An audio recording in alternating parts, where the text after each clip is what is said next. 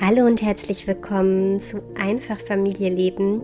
Ich bin Mona und hier geht es darum, wie wir unser Familienleben einfacher, langsamer, bewusster und achtsamer gestalten können. Ich nehme diesen Podcast gerade auf, während ich im Bett liege mit einer Tasse Kräutertee. Ich habe dieses Wochenende unfreiwillig für mich und bin erkältet oder krank und ähm, ja, mich hat tatsächlich Corona wieder erwischt. Und deshalb konnte ich unsere Wochenendpläne, die wir eigentlich hatten, äh, nicht, ja, nicht mitgehen. Und bin deshalb jetzt alleine zu Hause.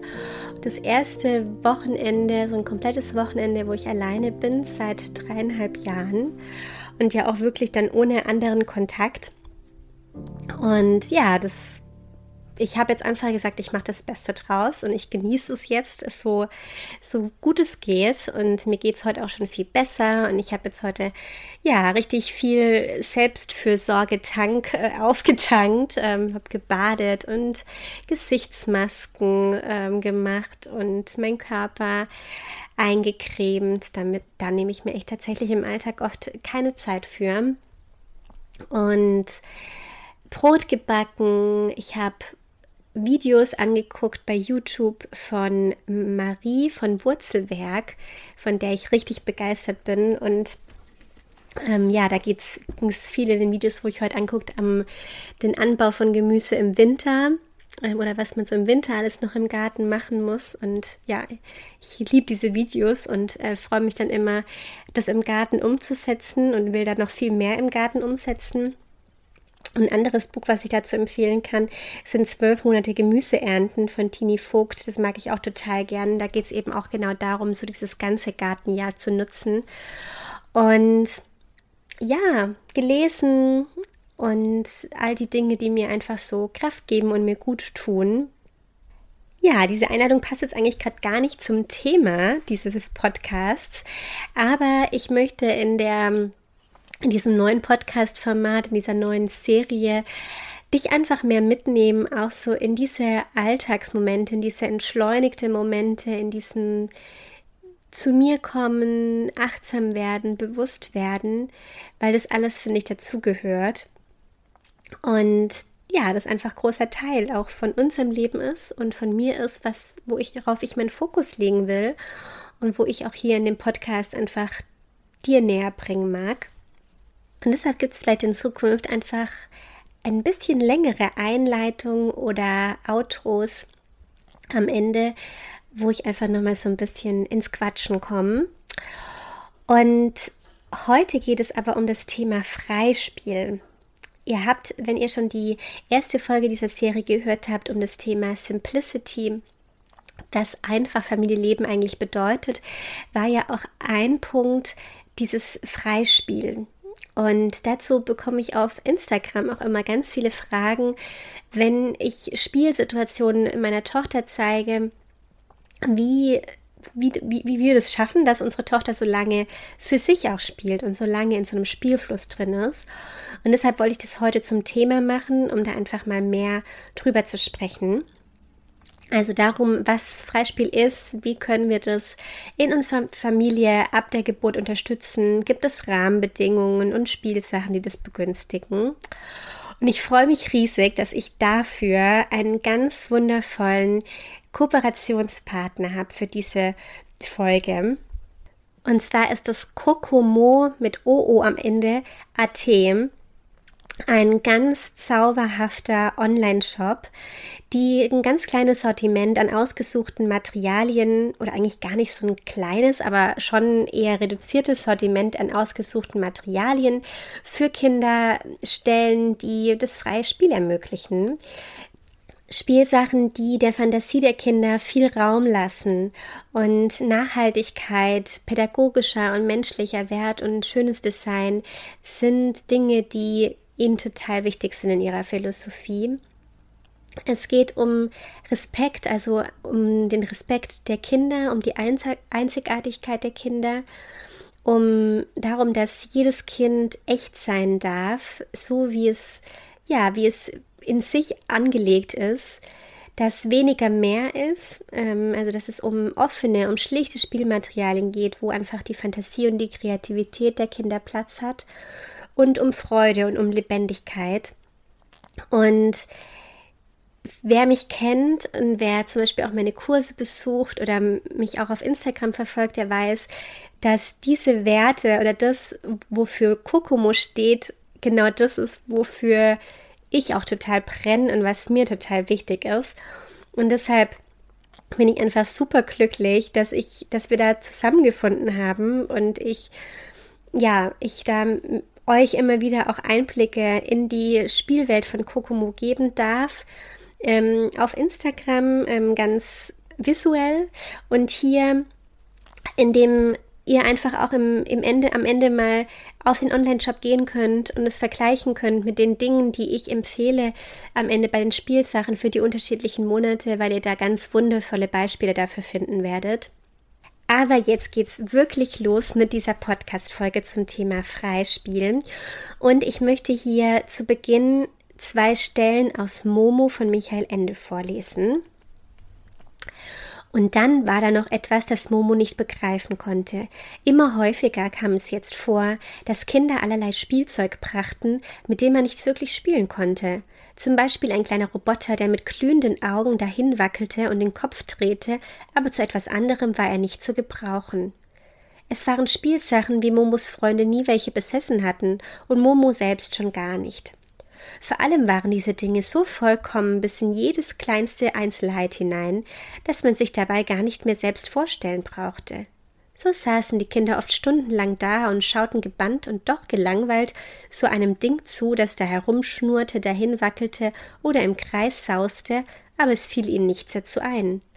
Darum kehrten sie schließlich doch wieder zu den alten Spielen zurück, bei denen ihnen ein paar Schachteln, ein zerrissenes Tischtuch, ein Maulwurfshügel oder eine Handvoll Steinchen genügten.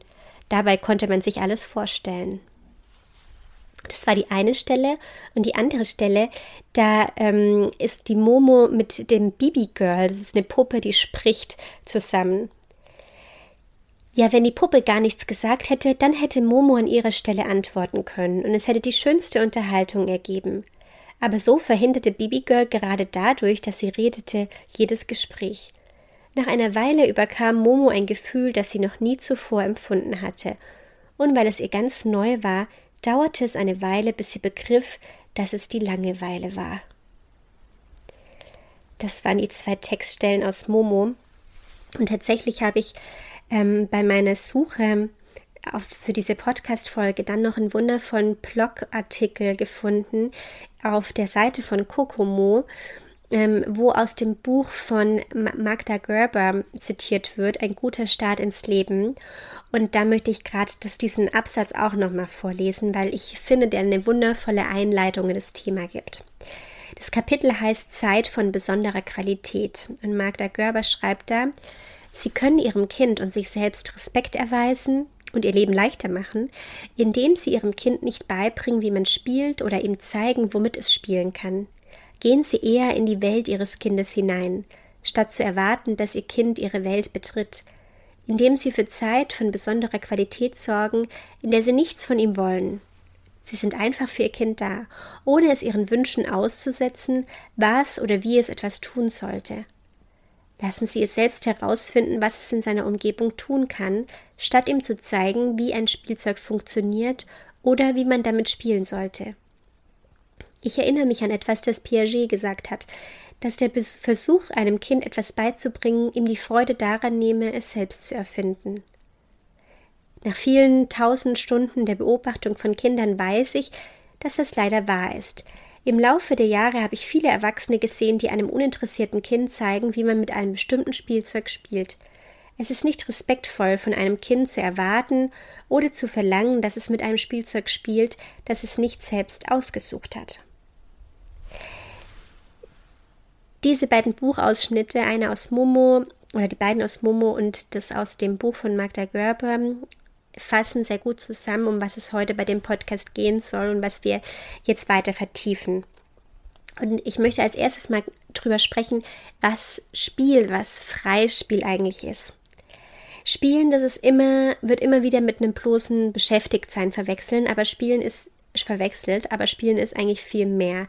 Das bereitet Freude, es ist Arbeit und es ist Lernen und Wachsen. Maria Montessori nannte das Spiel die große Arbeit und wollte damit ausdrücken, dass Kinder im Spiel sich mit einer großen Ernsthaftigkeit beschäftigen und dabei etwas Sinnvolles tun. Und die ungarische Kinderärztin und kind Kleinkindpädagogin Emmy Pickler hat ähm, es als Hochschule der Säuglinge und Kleinkinder bezeichnet, das Freispielen. Und es gibt eben kein Lebensalter, in dem der Mensch so viel in kurzer Zeit erlernt wie in den ersten Lebensjahren. Und dieses natürliche und spontane Spiel, in dem das Kind frei ist, seinen eigenen inneren Impulsen zu folgen, hat dafür einen ganz wichtigen Stellenwert. Das Kind stößt beim Spielen noch immer wieder auf Grenzen, auf Herausforderungen, die es überwinden muss oder nach zum Überwinden sucht. Und es drängt damit ähm, ja, Widerstände zu überwinden, nach Lösungsstrategien zu suchen und diese zu entwickeln. Und ist es dabei erfolgreich, dann erzeugt es ein Gefühl von Zufriedenheit, von Freude. Und es erlebt auch einfach ganz viel Eigenkompetenz dabei. Ganz wichtig beim Spiel ist die Wiederholung, damit das sich verinnerlicht, ja, damit wir auch lernen können. Und gerade die Wiederholung, da merke ich ganz oft, dass bei meinen Spielgruppen die Eltern erwarten, dass die Kinder bei den Spielgruppen doch das Neue ausprobieren sollen, ähm, was dort jetzt da ist, und aber ganz oft zu den Sachen greifen, die sie vielleicht auch zu Hause haben. Und ich sage immer, das ist voll okay. Lass die Kinder das ausprobieren, was sie gerade brauchen. Die wissen das ganz gut selber. Und diese Wiederholung, die macht intelligent. Dadurch findet Lernen statt. Nur indem wir etwas immer wieder und immer wieder machen, haben wir es verinnerlicht und, ähm, und können wir es und verstehen wir es, begreifen wir es. Und das Spiel zielt nicht auf ein Ergebnis ab. Es, es geht um das momentane Erlebnis, um den Prozess und nicht um das Nachher. Und ähm, ja, und da unterscheidet sich das Spielen sehr stark vom Vorspielen. Und es geht darum, dass wir das Spiel von den Kindern ernst nehmen. Ja, das ist wie die Arbeit von uns, so ist das Spiel der Kinder. Das freie Spiel bietet Kindern die Möglichkeit, in einer entsprechend vorbereiteten Umgebung, ohne angeleitet, ohne gedrängt zu werden, das zu tun, was sie von sich aus tun möchten und wofür sie aufgrund ihrer Entwicklung bereit sind. Kinder folgen im Spiel ihrem inneren Entwicklungsplan, ihrem inneren Bauplan, sag ich immer, Schritt für Schritt. Und wir sollten sie daher selbst entscheiden lassen, mit welchen Materialien sie spielen, was sie damit tun wollen. Ein Beispiel zum, äh, ist, wenn Kinder anfangen mit Bausteinen zu spielen, dann werden sie anfangen, die erstmal irgendwo hochzulegen oder dann in der, in der Ebene, also nebeneinander, Reihen zu bilden, bevor sie einen Turm bilden. Und wenn wir den Kindern zum Beispiel Bausteine geben, dann werden wir denen gleich, also fangen die meisten Eltern sofort an, Türme zu bauen. Ähm, und es ist aber wichtig, darauf zu achten, ähm, ja, erstmal Zeit für die Kinder einzuräumen, diese neuen Dinge selber zu entdecken und es nach ihrer Art und Weise zu bespielen. Und wenn wir die Kinder hier nicht drängen und belehren ähm, oder was beibringen wollen, dann bildet sich dann ganz wundervolles Selbstbewusstsein bei den Kindern heraus. Also lassen wir den Kindern Zeit, Dinge selbst zu entdecken und ganz wichtig, das ist auch ein wichtiger Punkt, unterbrechen wir sie nicht. Ähm, aber da komme ich später nochmal drauf zurück. Und ja, genau. Und jetzt zu dem Punkt, wann beginnt das Spiel? Erst jetzt im Nachhinein, wo ähm, ich schon ganz viele Babys und Kinder begleitet habe in mit meinen Kursen, Ah, kann ich manche Situationen mit meiner Tochter viel besser einordnen. Zum Beispiel, dass sie ganz oft auf dem Wickeltisch lag und so an die Decke gestarrt hat und gelacht hat und geschaut hat, gestaunt hat und hat die Schatten an der Wand wohl beobachtet und das war für sie ein Spiel. Sie war davon völlig eingenommen von diesem Erlebnis. Und wenn dir das bekannt vorkommt mit deinem Baby, dann warte da mal einen Moment ab, unterbrich nicht und warte. Und wenn dein Kind dann nach zwei bis drei Minuten oder auch mal fünf Minuten wieder zu dir schaut, dann kannst du fragen, darf ich dich hochnehmen? Bist du fertig? Und warte dann auf eine kleine Reaktion, ein Blinzeln, einen zustimmenden Blick. Respektiere diesen ganz besonderen persönlichen Moment deines Kindes, wenn sie mit etwas beschäftigt sind und unterbrich da nicht, sondern bestärk ihn eher damit, dass du diese, dass die Zeiträume dann irgendwann immer größer werden. Kinder werden dann von etwas gefesselt, wenn sie Vertrauen in sich selber entwickeln können. Und das schaffen sie dadurch, dass sie Zeiten für sich haben und nicht, wenn sie immer nur auf unser Spiel antworten. Also wenn wir ihnen immer etwas geben, womit sie dann spielen sollen oder mit uns interagieren, sondern wenn sie selber Entscheidungen treffen, wenn sie selber nach etwas greifen, wenn sie sich selbstständig bewegen. Und wenn die Babys da mh, mm, sowohl AutorInnen, RegisseurInnen und auch SchauspielerInnen der, ihrer eigenen Spielzeit sein können, dann entwickeln sie eine kognitive Fähigkeiten und fördern ihre natürliche Fähigkeit zu erforschen, sich vorzustellen und zu kreieren. Und unsere Rolle dabei ist, ihnen einen sicheren Ort zu schaffen mit ein paar einfachen, simplen Spielsachen und Objekten. Gerade die Natur ist eine perfekt dosierte sensorische Erfahrung und da ähm, ist es natürlich am allerbesten.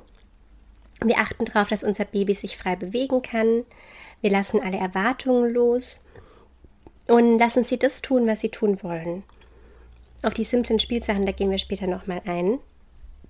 Und das Spiel, vor allem dann, wenn es selbstgeleitet ist, ist nicht nur natürlich, sondern auch unglaublich wichtig für die emotionale Gesundheit von Kindern. Durch das Spiel entwickeln Kinder ganz natürlich oder vor allem Babys eben auch schon ganz natürliche körperliche und kognitive Fähigkeiten, entwickeln und fördern ihre Imagination, ihre Kreativität, bilden Resilienz und ein starkes Selbstbewusstsein.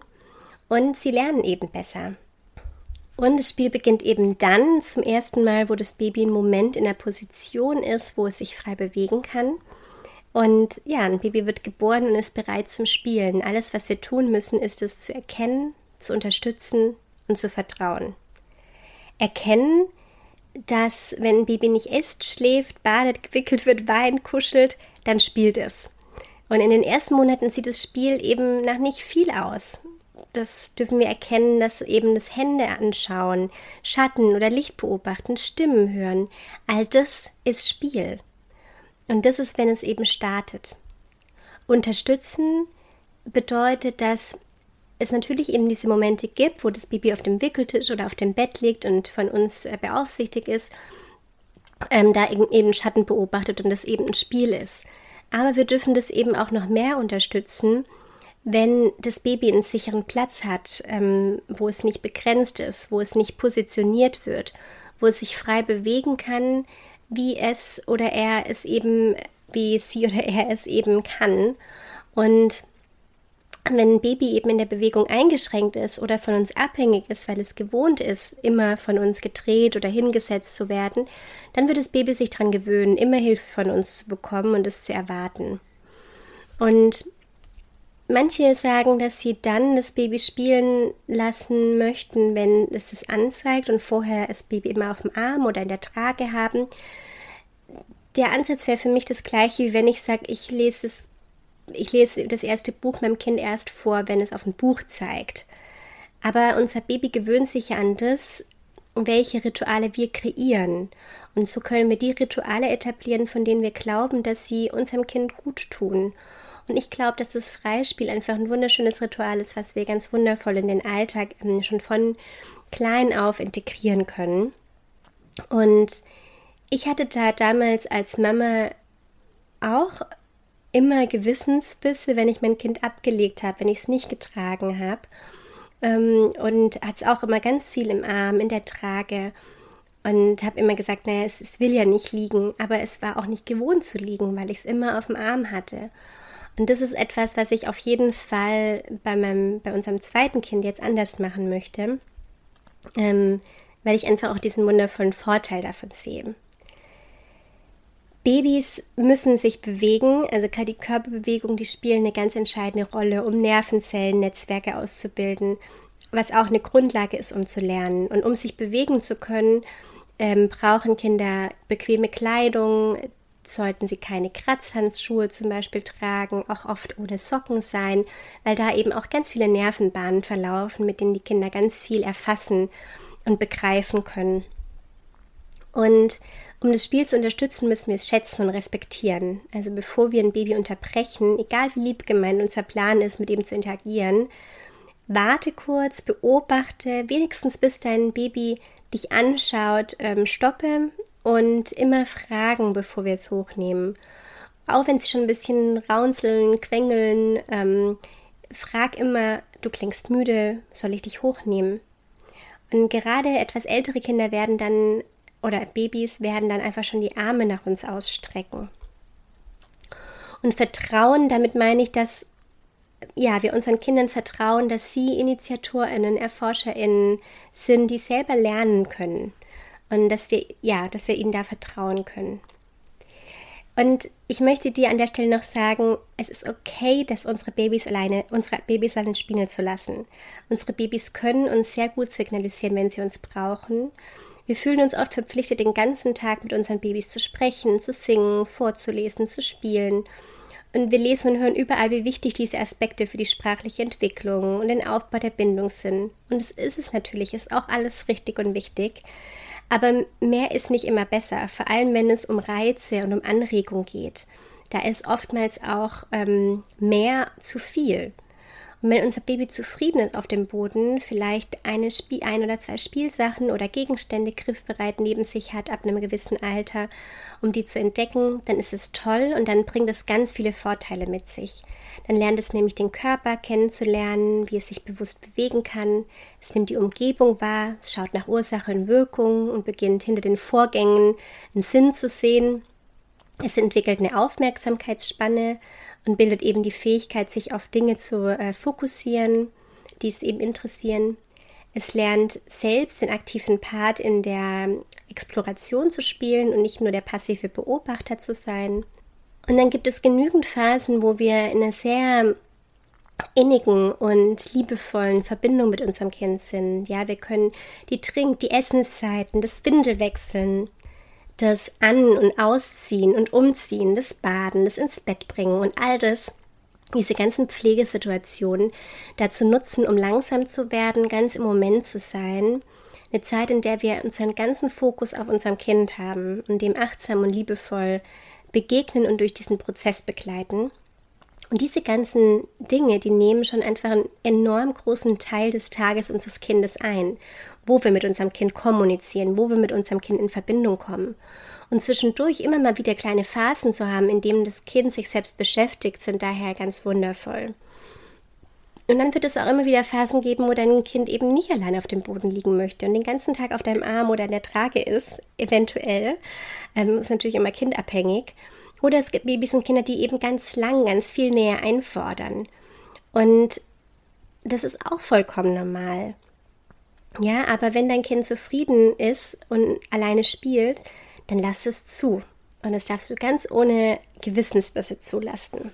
Als Einladung für dich. Ich merke das nämlich ganz oft, dass Eltern das brauchen, auch in meinen Kursen, weil sie so, weil wir so das Gefühl haben, ich bin nur dann mit meinem Kind in einer guten Bindung, wenn es ständig an mir ist, wenn ich alles mit ihm mache, wenn ich ständig interagiere, wenn ich ständig mit ihm oder ihr kommuniziere.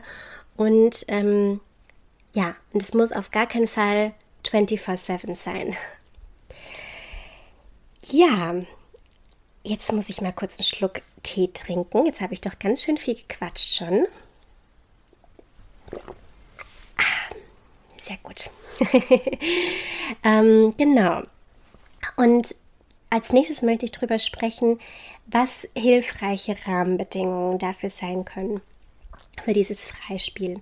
Zum einen diese Grundhaltung, über die wir schon gesprochen haben, dieses Vertrauen in die Kompetenz unseres Kindes. Das ist was, was ihr so oft von mir hört, aber ich finde es einfach so wichtig. Und ja, dadurch geben wir einfach unserem Kind den Raum und nur so viel Hilfe, wie es eben braucht, um die Aktion selbst zu meistern. Dann eben Zeit lassen. Ähm, also das bedeutet, wenn du deinem Kind, wenn dein Kind es bisher noch nicht kennt mit dem Freispiel, dann erwarte nicht, dass es sofort passiert, dass das Kind alleine spielt. Es braucht Zeit, bis sich dein Kind da umgewöhnt hat, ähm, wenn es nur kennt, immer mit dir zu spielen.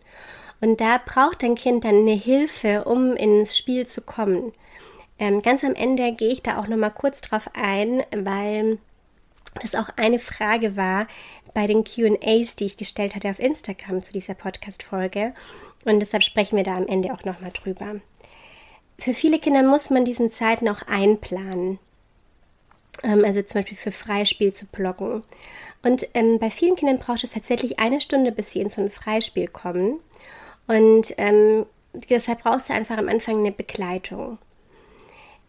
Gerade auch dann, wenn wir draußen sind mit unseren Kindern, wenn wir vielleicht auch ein bestimmtes Ziel vor Augen haben, wenn wir zum Beispiel sagen, okay, wir gehen zum Spielplatz, dann habt doch dieses, auch hier sei doch der Ergebnis offen. Ja, wenn ihr auch dieses Ziel habt, zum Spielplatz zu gehen, kann sich der Plan ja auch ändern. Wenn dein Kind einen Käfer sieht oder einen Stock oder einen Stein, ähm, dann lass es beobachten, lass es anschauen, ähm, sich damit zu beschäftigen und verwirft den Plan einfach, ja.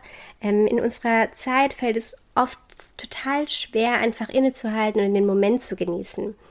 Und vielleicht können wir da auch von unseren Kindern profitieren und uns von deren Spielflows anstecken zu lassen. Und ja, ein anderer Punkt, was ich ganz wichtig finde, ist eben dieses Nicht-Unterbrechen. Also das Spielen ist ein Flow-Zustand und wenn du damit Fragen, mit Anleitungen und so weiter unnötig unterbrichst, dann ziehst du, ziehst du deinem Kind ähm, aus der Möglichkeit, tiefer in den Zustand einzutauchen von diesem Flow-Zustand.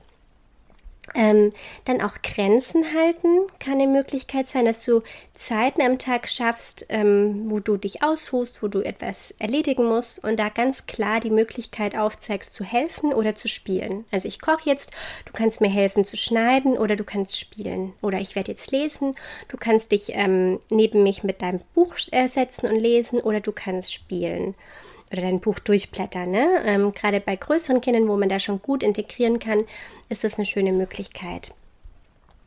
Erwarte, dass ein Spiel dann entsteht, wenn der Körper deines Kindes ruhig ist. Also wir können das Spiel so verstehen wie ein Buch schreiben. Ja? Du kannst es nur tun, wenn du kannst es nicht tun, wenn du übermüdet oder überstimuliert bist, sondern sei da achtsam, ähm, wann dein Kind da einen guten Zustand gerade hat. Also wahrscheinlich nicht direkt, wenn du es aus der Kita abholst oder direkt nach dem Aufwachen, sondern guck dir nach guten Zeiten, zum Beispiel nach einem Mittagssnack oder nachdem ihr von draußen reinkommt. Ähm, wenn es, wenn es dem Kind schwer fällt, wenn dein Kind oft so im Körper unruhig ist, dann guck auch mal oder sei achtsam mit dem Umfang und den Arten von Sendungen, die dein Kind vielleicht im Fernsehen guckt. Das kann auf jeden Fall auch die Fähigkeit des Freispiels beeinflussen. Chaotisches Spiel oder auch so sensorisches Spiel ist oftmals sehr willkommen bei Kindern, denen es vielleicht schwerfällt, noch in so einem Spiel zu versinken. Ähm, da ist es zum Beispiel Matsch oder Dreck, Sand, Farbe.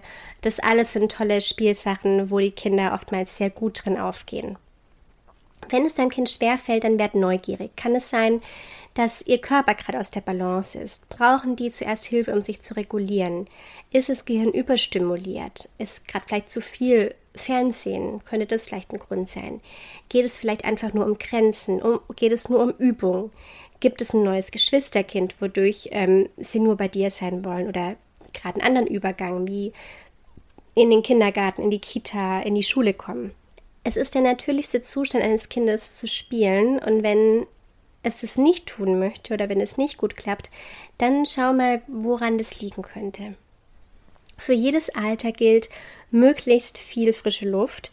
Die Natur mit der unendlichen Vielfalt ähm, kann da durch nichts überboten werden. Die bietet einen riesigen Freiraum für ganz individuelle Spielgestaltung, für Anregung, für Fantasie, Raum für Bewegung.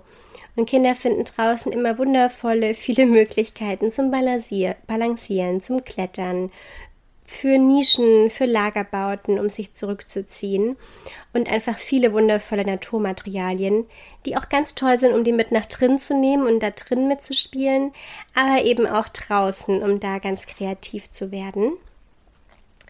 Ein wichtiger Punkt finde ich auch wenig Spielsachen. Ähm, wir haben oftmals die Tendenz zu denken, wenn unser Kind nicht gut ins Spiel kommt, dann brauchen wir nur andere Spielsachen, damit es besser klappt.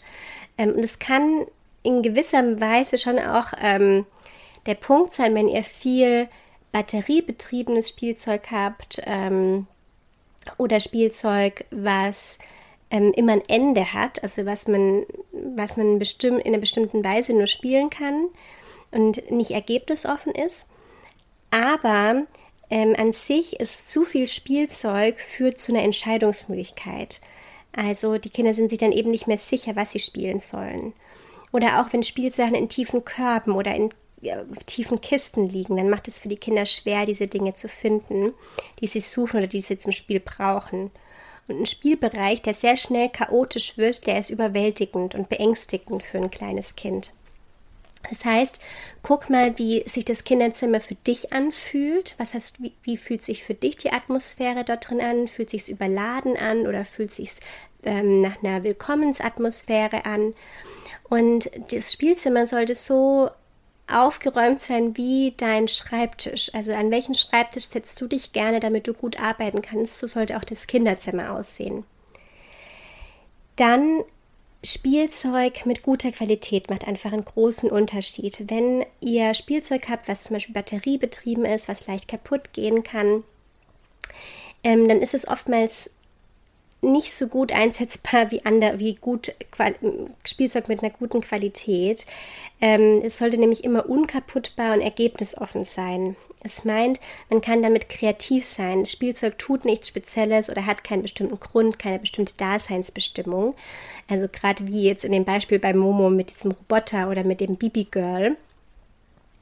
Ähm, und gerade batteriebetriebenes Spielzeug belohnt das Kind ähm, mit Geräuschen, mit Licht, was eben für so eine intrinsische Motivation des Kindes eher rückschrittlich wirkt, weil es konditioniert wird, also das Gehirn des Kindes wird konditioniert, dass es nach einer Aktivität Belohnung und Lob erhält oder zu erwarten hat.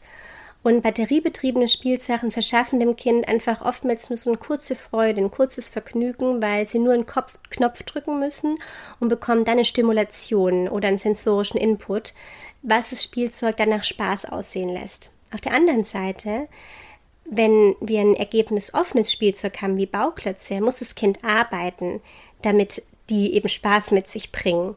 Und Kinder, die viel mit so batteriebetriebenen Spielsachen spielen, haben das Bedürfnis, immer Aufmerksamkeit zu bekommen. Sie können nicht mehr einfach spielen für ihre eigene Freude, sondern das Gehirn möchte, dass das Spiel verstärkt wird durch externes Lob, durch Belohnung. Das heißt, ein Merksatz dabei ist, aktives Spielzeug, passives Kind, passives Spielzeug, aktives Kind. Ja, ich würde sagen, wir starten dann weiter mit den Spielgegenständen, mit Beispielen ähm, für dich und für dein Baby. In den ersten vier Monaten, würde ich sagen, brauchen die Kinder gar kein Spielzeug außer ihren Händen. Die Hände sind da einfach ein ganz wundervolles Spielzeug, ähm, neben dem, was das Kind sowieso einfach an Input bekommt, wie Stimmen, Geräusche, Gerüche, äh, Lichteinfall und was es sonst eben alles sieht. Die Hände nimmt das Kind irgendwann wahr, ja, vor dem, vor dem, vor den Augen, ähm, berührt es, berührt sich, ähm, nimmt es in den Mund und ähm, deshalb ist es ein ganz wundervolles erstes Spielzeug.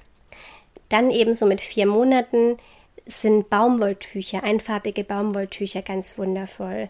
Die sind auch einfach, und alle Spielsachen, die ich hier nenne, sind einfach ganz lang ähm, tolle Spielsachen für die Kinder und können einfach jahrelang in ganz unterschiedlicher Weise eingesetzt werden. Dann ein, zwei, drei leichte Spielgegenstände, wie zum Beispiel eine Tuchpuppe, die kann man auch ganz einfach selber machen, indem man einen ähm, weichen Ball ähm, mit einem Tuch umbindet und dann für die Hände und für die Füße jeweils Knoten in das Tuch einbindet. Oder man kann die auch kaufen natürlich. Ähm, und dann verschiedene Gegenstände aus verschiedenen Materialien, wie ähm, Ringe, zum Beispiel einfach so Holzgardinenringe, eine Rassel vielleicht ein Häkeltierchen. Einfach ähm, ja, eher leichte Gegenstände und auch gerne eben aus verschiedenen Materialien.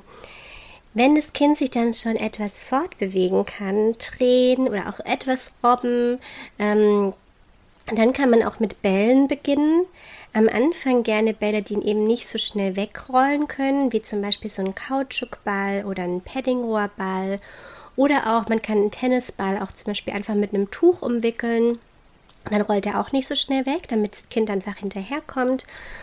Ähm, und wenn das Kind dann älter wird, mit sechs Monaten bis einem Jahr, können dann eben ganz unterschiedliche Bälle eingeführt werden, wie Häkelbälle, Filzbälle, Kautschukbälle, Massagebälle, Tennisbälle mit unterschiedlichen äh, Materialien. Da sind Bälle dann einfach ganz toll und noch ganz lang spannend, ähm, auch gerade so im Sammelalter, wenn man dann unterschiedliche viele Bälle hat, ähm, ist das meistens ganz toll für die Kinder. Ähm, jetzt bleibt man bei dem Alter sechs Monate bis einem Jahr. Also Bälle habe ich schon gesagt, dann auch leichte Schüsseln aus verschiedenen Materialien. Schüsseln sind sowieso immer toll für Kinder, ähm, also ob das jetzt solche Edelstahlschüsseln sind oder Holzschüsseln ähm, oder Jute, ähm, so kleine Jute-Schälchen ähm, oder auch Holz, ähm, solche äh, gewobenen Schälchen sind super. Verschiedene Haushaltsgegenstände wie große Plastikschüsseln, Siebe, Töpfe, aber auch Schneebesen, ähm, verschiedene Dosen ähm, und auch verschiedene Deckel sind ganz toll. Holzkegel, Rasseln, zum Beispiel auch selbst gemacht aus durchsichtigen Flaschen mit unterschiedlichen Materialien. Das ist immer ein großes, ähm, ein großes Twin in meinen Kursen. Ähm, kann man zum Beispiel auch in eine Getränkekiste reinmachen, wo man dann, wo die dann ausgeräumt werden dürfen. Ähm, genau, und ich mache da dann ganz unterschiedliche Sachen rein. Ich habe in dem einen ähm, Wasser und Öl und Glitzer drin. Ähm, in dem anderen habe ich Spülmittel drin, dann schäumt das immer so ein bisschen, wenn man das schüttelt. Ähm, Couscous, Linsen, ja, Filzbällchen habe ich in dem einen drin. Ja, also dass es einfach so ein bisschen eine Abwechslung ist und ganz ähm, unterschiedliche schöne Rasseln, wo unterschiedliche Geräusche machen, aber wo man auch äh, unterschiedliche Dinge sieht. Ähm, dann kann man, ist eine Holzkiste total schön, um drauf zu klettern. Es kann aber auch eine erhöhte Matte sein oder Matratze oder auch, wenn ihr eine große ähm, Schublade von der Kommode habt, ähm, kann das auch toll sein, um eben drauf zu klettern oder rein zu klettern. Da kann man zum Beispiel auch viele Bälle reinfüllen oder ähm, im Herbst, also gerade wenn die Kinder dann nicht mehr, also wirklich dann ähm, eher gegen Ende des, ähm, also Kind zum ersten Lebensjahr oder dann so ein bisschen später noch, wenn nicht mehr alles in den Mund nehmen, ist zum Beispiel auch eine Kiste gefüllt mit Kastanien toll. Dann Servietten, also wie Gardinenringe kann man auch Serviettenringe, die sind dann nochmal dicker aus Holz zum Beispiel nehmen oder muss auch gar nicht Holz sein, unterschiedliche Serviettenringe. Bunte Becher sind bei mir einfach das große Highlight in meinen Kursen. Bei Kokomo heißen die Töpfchen und die gibt es in unterschiedlichen Farben. Und die sind bei mir in den Kursen immer super beliebt. Das gleiche, was auch sehr beliebt ist, sind Holzfiguren mit so einem Kugelkopf. Ich habe die tatsächlich von unserem wir haben so ein Holzfeuerwehrauto von Fagus. Gibt es übrigens auch bei Kokomo, aber es gibt auch solche Holzfiguren nur so zu kaufen. Die heißen Freunde von Krabat. Gibt es auch bei Kokomo. Ähm, und die sind auch richtig beliebt in meinen Kursen, diese Holzfigürchen. Äh, da bin ich irgendwie erst echt recht spät drauf gekommen. Erst so vor, weiß ich nicht, vielleicht drei Monaten oder so. Ähm, und seitdem muss ich die eigentlich fast jede Woche mitnehmen. Holzautos, ähm, und auch ein weiteres Riesenhighlight in meinen Kursen sind äh, Wäscheklammern, beziehungsweise die heißen eher Sturmklammern. Die bekommt man oft im Bioladen in so einem größeren Pack, ähm, sicher auch im Internet. Das sind eben so ähm, Holzklammern, die haben oben so einen runden Kopf und die Kinder mögen die auch total gerne.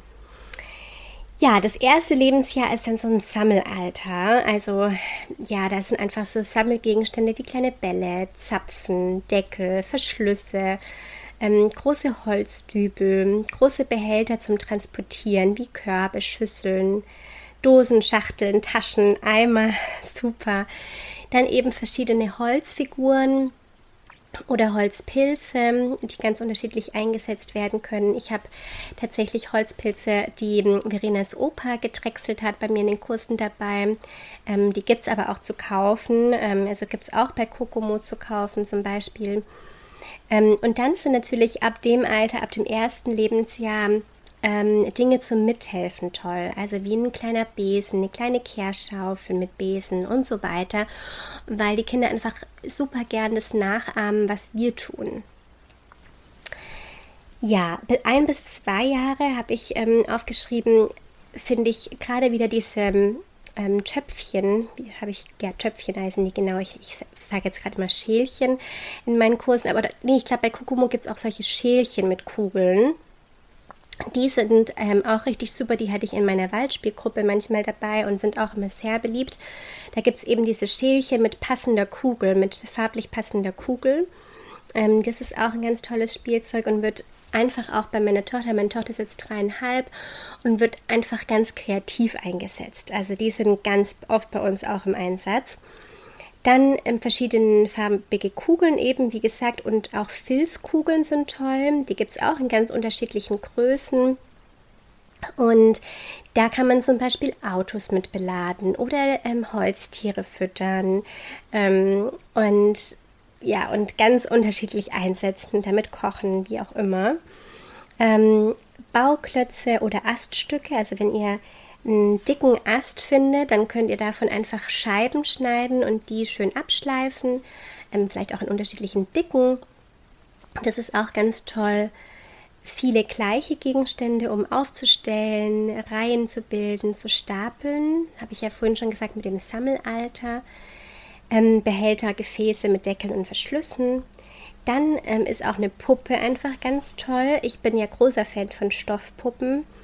Und ähm, dazu ein Puppenwagen oder ein kleines Bett oder eine kleine Decke für die Puppe, ähm, wo einfach ja viel passiert mit Empathie und ähm, ja viel von diesen Kümmern. Ja, und ganz oft merke ich einfach, dass Puppen nur für Mädchen gekauft werden. Und das finde ich so schade. Kauft all euren Kindern eine Puppe ähm, zum ersten Geburtstag vielleicht. Ähm, ich finde es einfach so schön und es kann ein ganz besonderer, besondere Wegbegleiterin sein. Ähm, Bilderbücher kann, kann, natürlich jetzt schon starten. Tiere, also ich mag total gern Holztiere. Wir haben die von Ostheimer und mögen die total gern. Meine Tochter hat tatsächlich die von meiner Kindheit und die sehen wirklich aus wie neu, obwohl die so viel bespielt werden. Die werden in meinen Kursen bespielt, in meinen Waldgruppen bespielt. Eben bei mir jetzt bei uns zu Hause schon von meinem Bruder und mir viel bespielt. Also die sind wirklich ganz toll. Oder natürlich Schleichtiere mögen auch viele Kinder sehr gerne. Gerade wenn die Kinder älter werden, mögen die sehr gerne einfach diese sehr detailgetreue Nachbildung der Tiere. Dann große Schachteln, große Kisten, wenn ihr zum Beispiel eine Bestellung habt und eine große Kiste habt oder Wäschekörbe zum Hineinklettern oder draufklettern. Auch große, schwere Gegenstände zum Schieben und Bewegen sind super. Ähm, Decken und Tücher, größere Tücher, um sich zu verstecken. Dann habe ich auch schon mal vorher gesagt, Naturmaterialien wie Zapfen, ähm, Holzstücke, Kastanien, Eicheln, alle möglichen Dinge, die ihr so auf euren Erkundungen im Wald zum Beispiel findet, sind wundervoll für drin.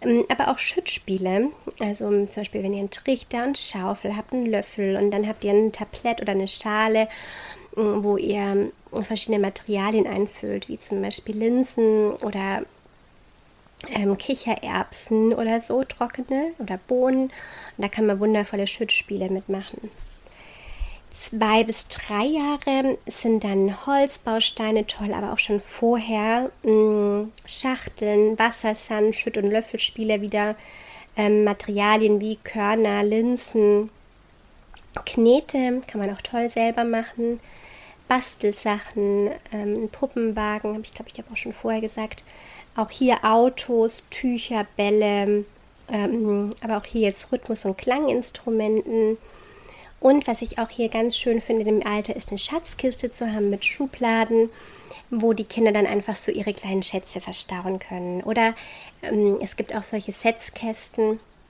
wo man die kleinen ähm, Schätze von unterwegs dann dort rein ähm, packen kann. Und dann kann man ja einfach auch ausmachen, wenn der Satz, äh, der Setzkasten voll ist, dann muss man wieder was loslassen, um was nächstes einziehen lassen zu können. Gerade wenn die Kinder in so einem starken Sammelalter und Bedürfnis sind. Der nächste Schritt ist dann ein bisschen größer, der ist jetzt von drei bis sechs Jahren, weil ich einfach finde, dass es auch immer voll auf das Kind ankommt, mit was es gern spielt oder in welcher Phase es gerade ist. Da musst du einfach selber mal gucken, Ähm, ich merke jedoch, wir sind hier auf der Etage zwei Familien. Unsere Tochter ist dreieinhalb und äh, die Jungs drüben sind vier und sechs. Und zwischen denen passt es für den Spielmaterialien sehr gut. Also die können sehr gut immer mit den gleichen Spielmaterialien spielen und deshalb habe ich die Kategorie mal zusammengefasst und kann es jetzt auch gerade sehr gut an unseren Beispielen machen. Also unsere Kids spielen super gerne nach wie vor mit Nat Naturmaterialien, sowohl draußen, wenn wir im Garten zusammen sind, als auch drin mit äh, Baumstämmchen, mit Zapfen, ähm, Kastanien, Eicheln und so weiter. Tücher sind nach wie vor sehr beliebt für Landschaften machen, aber auch sehr viel zum Verkleiden, zum Zudecken, für Kleider, für die Tiere machen. Ähm, genau, Steckenpferd ähm, ist toll, Puppe nach wie vor ganz groß und alles Mögliche damit machen. Ähm, jetzt ist gerade ganz neu Magnetbausteine ähm, bei den Nachbarn eingezogen und die sind auch sehr, sehr beliebt. Die gibt es sowohl als ähm, mit Holz, habe ich die schon gesehen, aber eben auch aus ähm, Plastik vermutlich. Ähm, und ich stehe ja sehr auf Holzspielsachen und äh, präferiere die immer. Aber gerade die Magnetbausteine finde ich einfach ein ganz wundervolles Spielzeug. Ähm, weil damit auch ganz kreativ gebaut werden kann, gespielt werden kann, verschiedene Formen damit gebaut werden. Und ähm, ja, bin ich wirklich tatsächlich begeistert von. Dann verschiedene Bänder und Schnüre, die kann man zum Beispiel selber häkeln oder mit so einer Strickliesel machen oder auch filzen. Ja, das ist auch eine schöne Beschäftigung für die Kids im Herbst ähm, oder grundsätzlich. Ähm, und die können auch ganz unterschiedlich eingesetzt werden. Kaufmannsspiele, Fädeln, Knete, Materialien zum Sortieren. Ähm, auch so Zangen- und Pinzettenspiele sind toll. Ähm, Gibt es bei Kokomo zum Beispiel auch mit Kugeln oder mit Eicheln, wo man die dann in unterschiedliche äh, farbige Schälchen dann einsortieren kann, weil die unterschiedliche Farben haben. Da kann man zum Beispiel auch die Stapelsteine gut äh, mit nutzen. Ähm, die Stapelsteine finde ich auch eine tolle Spielsache, die echt ganz unterschiedlich eingesetzt werden kann. Also bei uns werden damit Stühle fürs Wartezimmer gebaut. Da ähm, es werden Parcours mitgebaut. Es ist, sind eben ähm, kleine Bettchen für die Kuscheltiere oder Tiere oder Nester für die Vögel. Ähm, also genau, ähm, sie, die Kids spielen ganz oft Vogel oder ähm, Vogelmamas, Vogelpapas, wie auch immer. Und sie haben dann immer irgendwelche Eier, die sie ausbrüten. Das ist ein sehr beliebtes Spiel. Deshalb sind Kugeln, unterschiedliche Kugeln immer ein ganz äh, wichtiger Bestandteil. ähm, Sortierkörbe, Kugelbahnen, nach wie vor auch ganz unterschiedliche Körbchen und Schälchen und so weiter. Damit wird auch ganz viel gespielt und sortiert. Ähm, genau, ähm, Isolierschläuche oder solche ähm, großen große Rohre, wo man im Baumarkt findet, sind zum Beispiel auch richtig cool. Die sind auch schon viel früher cool. Die nehme ich auch in meinen Waldgruppen zum Beispiel, wo die dann so kleine Holzstämme oder Kastanien äh, durchrutschen lassen und ähm, eben viel mit Ursache-Wirkung dann sehen können. Ähm, ja, Tiere, ähm, Buchstabenmaterialien, Sinnesmaterialien, Webrahmen, Wolle zum Fingerstricken, didaktische Spiele, mm, Bücher, ja. Oder auch natürlich solche Holzfahrzeuge, die werden bei uns auch viel bespielt. Ähm, wir haben die von Fakus. Wir haben zum Beispiel die Feuerwehr, die Nachbarn haben den Kran. Und gerade die Feuerwehr wird bei uns einfach auch sehr viel bespielt. Nicht nur die äh, kleinen äh, Figürchen, die da drin ähm, sitzen, die ich auch viel in meinen Kursen dabei habe, sondern auch der, der Wagen. Ähm, und auch wirklich auf unterschiedliche Weise. Also der ist bei uns zum Beispiel auch Rollstuhl für eine Puppe oder der Kinderwagen mal. Und ähm, ja, also wahrscheinlich noch auf eine ganz viel andere Weise, weil ich bekomme ja dann doch nicht immer alles mit vom Spiel, äh, aber so das, was ich bisher mitbekommen habe. Und ja, finde ich immer richtig schön.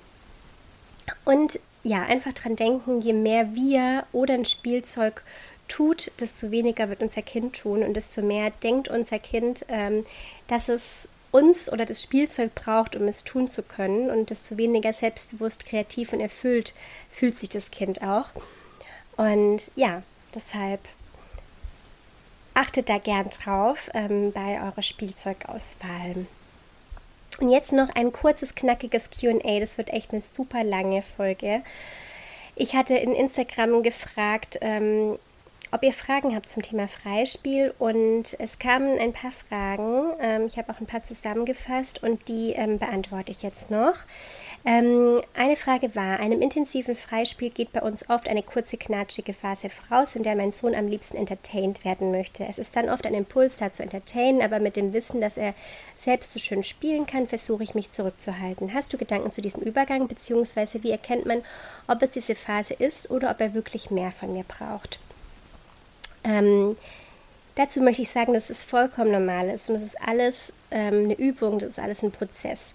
Du kannst es begleiten, indem du ähm, ihn in das Spiel hineinführst. Es gibt Phasen, in denen das Freispiel besser gelingt und manchen schwieriger. Guck da mal, was für euch gut passt. Oftmals ist es nach dem Aufstehen schwierig, also ob das jetzt morgens oder auch nach dem Mittagsschlaf ist, ist es meistens eher schwierig oder auch nach der Kita oder dem Kindergarten.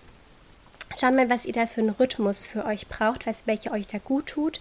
Zum Beispiel, ähm, wenn das Kind zu Hause ist, immer nach dem Frühstück zum Beispiel erstmal so eine Freispielphase ähm, zu integrieren. Oder nach dem Mittagssnack, der nach dem ähm, Mittagsschlaf folgt. Ein äh, Nachmittagssnack, der nach dem Mittagsschlaf folgt, ähm, eine Freispielphase zum Beispiel. Eben wenn, wenn ihr jetzt von, vom Kindergarten nach Hause kommt. Und das sind meistens ganz gute Zeiten, um mit dem Freispiel zu beginnen und dann kann man es immer weiter steigern. Mehr von dir brauchen, ähm, meinst du wahrscheinlich mehr mh, mm, Anleitung, mehr Führung, wie auch immer, braucht es meistens gar nicht. Also meistens ist eher zu viel, wir dürfen uns mehr zurücknehmen oder mehr einen besseren Rahmen stecken. Ja, viele Kinder brauchen da noch mehr Rahmen, dass wir wirklich immer einen gleichen Rhythmus haben. Ich hole dich vom Kindergarten ab, ähm, wir laufen heim und haben da einen ganz achtsamen äh, Nachhauseweg irgendwie, wo wir vielleicht noch stehen bleiben können und du darfst beobachten. Ähm, dann kommen wir nach Hause, wir bereiten zusammen einen Nachmittagssnack vor oder ähm, der ist schon vorbereitet. Und dann ähm, begleite ich dich ins Kinderzimmer, ähm, begleite dich rein in das Freispiel.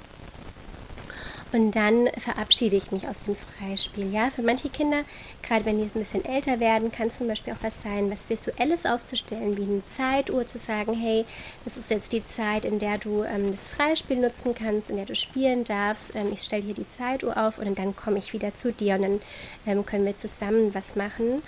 Mm, oder eben, wie ich schon vorher gesagt habe, so Angebote machen wie ähm, ich lese jetzt, ich brauche jetzt eine Pause oder ich koche jetzt. Du kannst dich zu mir setzen ähm, und kannst mir helfen oder kannst eben selber lesen, wenn es jetzt ums Lesen geht. Oder du kannst spielen. Genau. Muss Freispielen alleine sein? Ähm, das muss es nicht. Ähm, es geht darum, dass wir so eine unstrukturierte Zeit priorisieren. Und das kann alleine vom Kind sein, es kann aber mit Geschwistern sein, es kann auch mit anderen Kindern und mit Erwachsenen sein. Du kannst auch zum Beispiel im gleichen Raum mit deinem Kind sein während des Spiels, aber du solltest es nicht die ganze Zeit sein. Ähm, du kannst, solltest in der Zeit auch alles andere in der Wohnung machen können, ohne dass dir das Kind dann ständig folgt. Wenn wir zum Beispiel im gleichen Raum mit dem Kind sind und es die ganze Zeit dabei anstarren, ähm, während es spielt, dann ist es wahrscheinlich für das Kind auch eher schwierig, so ins Spiel reinzukommen. Also wenn wir arbeiten, dann wollen wir auch nicht, dass jemand neben uns sitzt und uns anstarrt. Aber es ist manchmal, tut manchen Kindern sehr gut, wenn sie unsere Präsenz spüren. Mm, das heißt, zum Beispiel kannst du selber in der Zeit lesen oder vielleicht ähm, tust du irgendwie stricken oder sowas, was halt leise ist, was dein Kind dabei eben nicht stört. Mm, Genau, und sonst, wenn ihr zusammenspielt, dann empfehle ich eher Dinge zusammen zu machen, die für euch beide Freude auslösen und Möglichkeiten zur Verbindung bieten. Und dass du dabei auch ähm, versuchst, dein Kind möglichst viel einfach selber leiten zu lassen. Also wenn ihr zusammen spaziert, Ähm, wer eben erwachsenenkleidet wäre es, wenn man ähm, dabei eben nicht ständig stehen ähm, und Dinge beobachten lässt. Und kindgeleitet heißt beobachten, antworten, wenn sie Fragen stellen, manchmal selbst Fragen stellen und so eine leichte Konversation führen. Ähm, oder eben ja einfach Dinge zu tun, die euch beide gut tun. Also zum Beispiel, bei mir ist es zum Beispiel zusammen Yoga machen oder ähm, in, zusammen im Garten arbeiten oder zusammen kochen. Ähm, wie können wir in Verbindung treten, ohne miteinander zu spielen? Ähm, ja, eben das, was ich jetzt gerade schon gesagt habe, Naturspaziergänge, Ausflüge, Kochen, Backen, Basteln, Gärtnern, Lesen, Malen, Handwerken. Also genau, die größtmögliche Verbindung entsteht dann, wenn ihr ein authentisches Interesse mit eurem Kind teilt und wenn es euch eben selber Spaß macht. Wenn ihr zum Beispiel ein eigenes Pferd habt, das gemeinsam ähm, kümmern, das, um, um das sich gemeinsam zu kümmern oder ein anderes Haustier. Mhm eben wie schon gesagt, ich mache gern Yoga und ich mache mach das gern mit meinem Kind. Äh, meine Frau geht gern schwimmen und nimmt, geht dann oft mit meinem Kind in die Therme. Ja, mit unserem Kind, nicht mit meinem Kind. Genau. Ähm, ja, heißt es nicht, dass wir immer mit unserem Kind kommunizieren müssen. Ähm, das würde dabei eben runterfallen. Ähm, genau. Ich finde, das ist ein Missverständnis, dass wir ständig mit unserem Kind kommunizieren und interagieren müssen, damit sich die Sprache entwickelt. Hm, so viele Eltern nehmen den Fernseher, das iPad dazu, weil sie unter so einem Druck sind, dass sie den ganzen Tag mit ihren Kindern sprechen müssen und erlauben dann den Fernseher das für die quasi zu tun. Hm, aber das hindert es eher daran, und das Hin und Her, wenn Baby ein Geräusch macht und die Bezugsperson darauf antwortet, ähm, ist eigentlich eher, das ist das, worum es geht. Und so ein konstantes Reden, Hintergrundgeräusche, Musik und so weiter, das überstimuliert ein Kind viel mehr. Also es geht um die Verbindung und die Unterhaltung ähm, ist am besten in den Pflegesituationen, wo man es direkt auf etwas beziehen kann, wo man erklärt, was man macht. Und das stärkt die Sprachentwicklung. Und wenn dein Kind eine Sprachverzögerung hat und dir gesagt wurde, dass du mehr mit deinem Kind sprechen musst, dann ähm, rate ich dir, geh mehr in Verbindung als mehr zu spielen. Also hab gemeinsame Aktivitäten zum Interagi Interagieren, ähm, nicht so viel Fernsehen, nicht so viel Musik, nicht so viel elektronische Geräte und eben während Pflegesituationen kein Handy, kein Podcast, kein Mus keine Musik ähm, aber auch eben alle Ablenkungen für das Kind zu limitieren. Mm, also während Essen, Anziehen, Wickeln, Baden, Zähne putzen. Ähm, genau. Ja, und ich hoffe, da war ganz viel für dich dabei. Ähm, also unsere Rolle ist es einfach, eine möglichst sichere, vorhersehbare Umgebung zu schaffen und achtsam ja, für die Bedürfnisse von unserem Kind zu sein. Aber wir müssen unserem Kind nicht beibringen, wie es spielen muss. Wir brauchen auch nicht immer bessere neuere Spielsachen oder andere Gadgets. Äh, wir müssen unser Kind nicht den ganzen Tag entertainen ähm, und nicht fördern, ähm, sondern unser Kind macht ganz viel aus sich heraus und braucht einfach nur eine gute Umgebung dafür. Und ja, da hast du jetzt auf jeden Fall einige Impulse ähm, heute bekommen in dieser riesen Podcast-Folge. Wow, äh, genau eine Stunde. Ich danke dir sehr, falls du bis hierhin zugehört hast, für deine Aufmerksamkeit und für ähm, dein Zuhören. Und freue mich, wenn du das nächste Mal wieder mit dabei bist. Da geht es um Hücke, um Herbst ähm, und schöne Momente im Herbst mit unserer Familie zu schaffen. Ja, freue mich, wenn du da wieder mit dabei bist und bis dahin alles Liebe.